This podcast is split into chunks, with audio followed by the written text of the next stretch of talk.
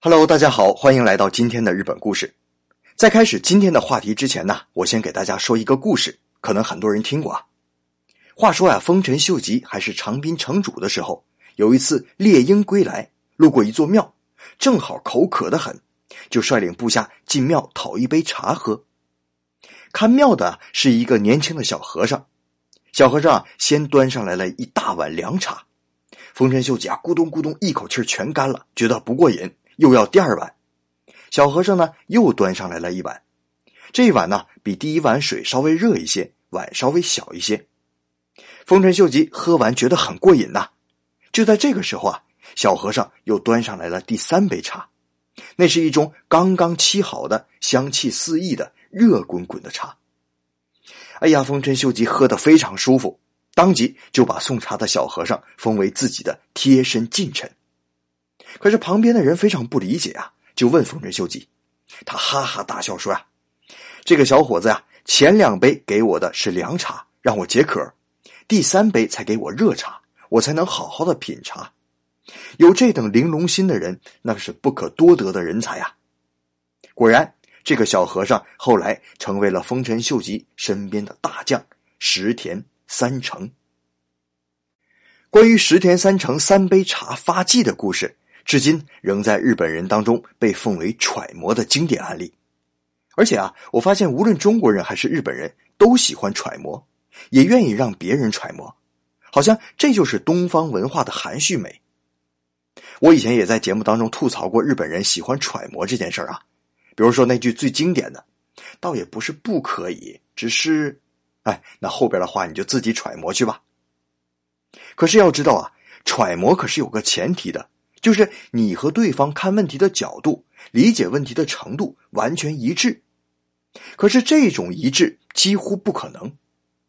我给大家举一个简单的例子啊，首先出一道题，在一个圆上画一个三角形，你该怎么画？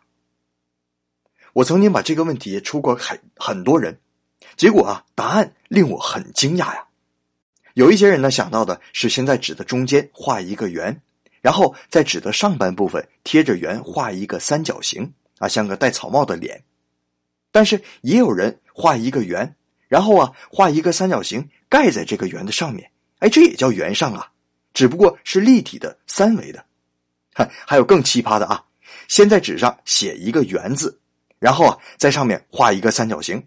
对呀，我提出的是在圆上画一个三角形，我没说这个圆是图形还是汉字啊。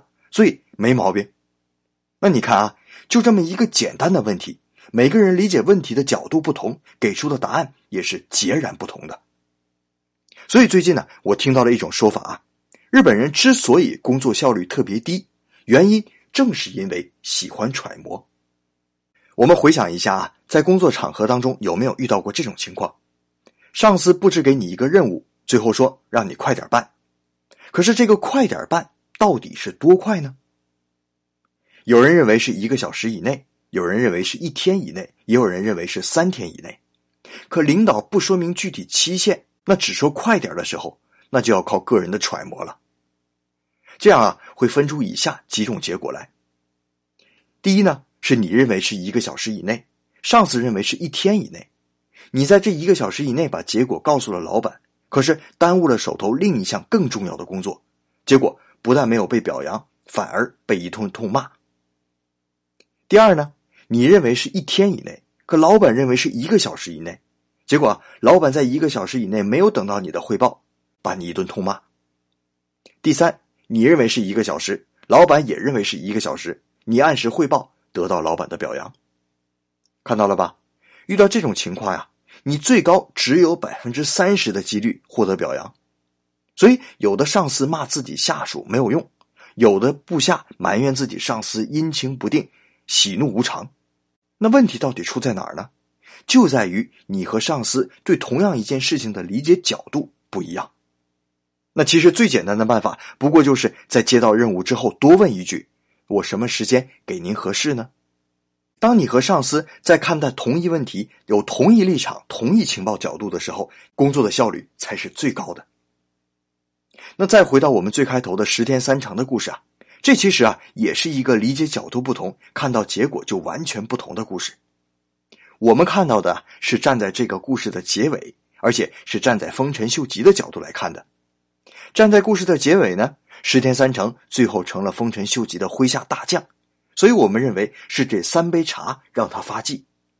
那站在丰臣秀吉的角度来看，丰臣秀吉觉得自己喝舒服了，那就是石田三成很会伺候人，所以就尽量的来提拔他。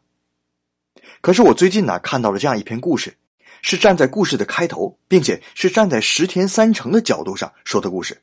那倒不一定是真事儿，不过角度很有意思啊。他说啊，石田三成是一个寺庙里打杂的小和尚。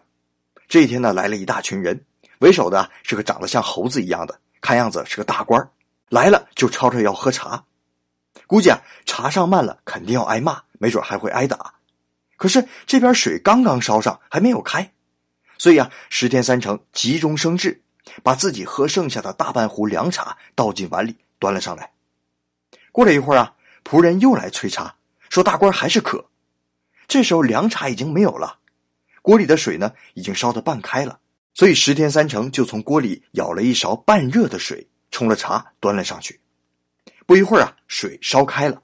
这时候，石田三成才紧紧忙忙的泡了一壶好茶，端了出去。结果没想到，这一端就端出来一个高官厚禄来。